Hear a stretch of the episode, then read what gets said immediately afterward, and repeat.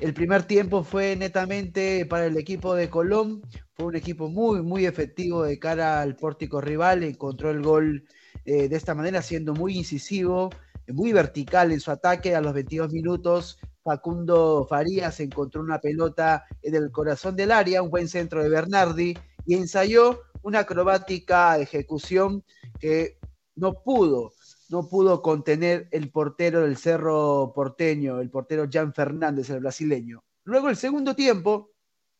vimos a un Colón que iba a esperar a Cerro Porteño y buscar de alguna manera la contra. Cerro Porteño eh, fue con todo, se lanzó al ataque y en una de esas contras que tuvo el equipo argentino encontró el segundo gol. Eh, Cristian Bernardi en un contragolpe donde agarraron mal parado el Cerro Porteño, era dos contra dos, un remate del delantero Lucas Beltrán, eh, tuvo un rebote del portero Jan del Cerro Porteño y aprovechó muy bien el rebote Cristian Bernardi para poner el segundo tanto. Ya con el 2 a 0,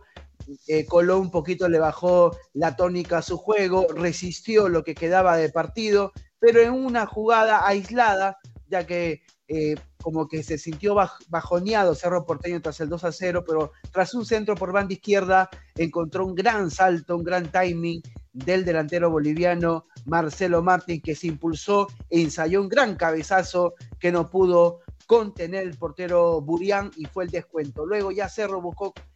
de todas formas de una manera local el 2 a 2, no lo pudo lograr, Colón supo mantener su ventaja de 2 por 1, resistió el Zabalero y como tú bien mencionaste, igualó en puntaje del grupo G de Libertadores al Cerro Porteño, ambos con 7 unidades, pero el equipo, el Ciclón de Barrio Obrero, se mantiene puntero por el tema de la diferencia de gol. Eh, lo que resta es Olimpia y Peñarol que están tanto tercero como cuarto respectivamente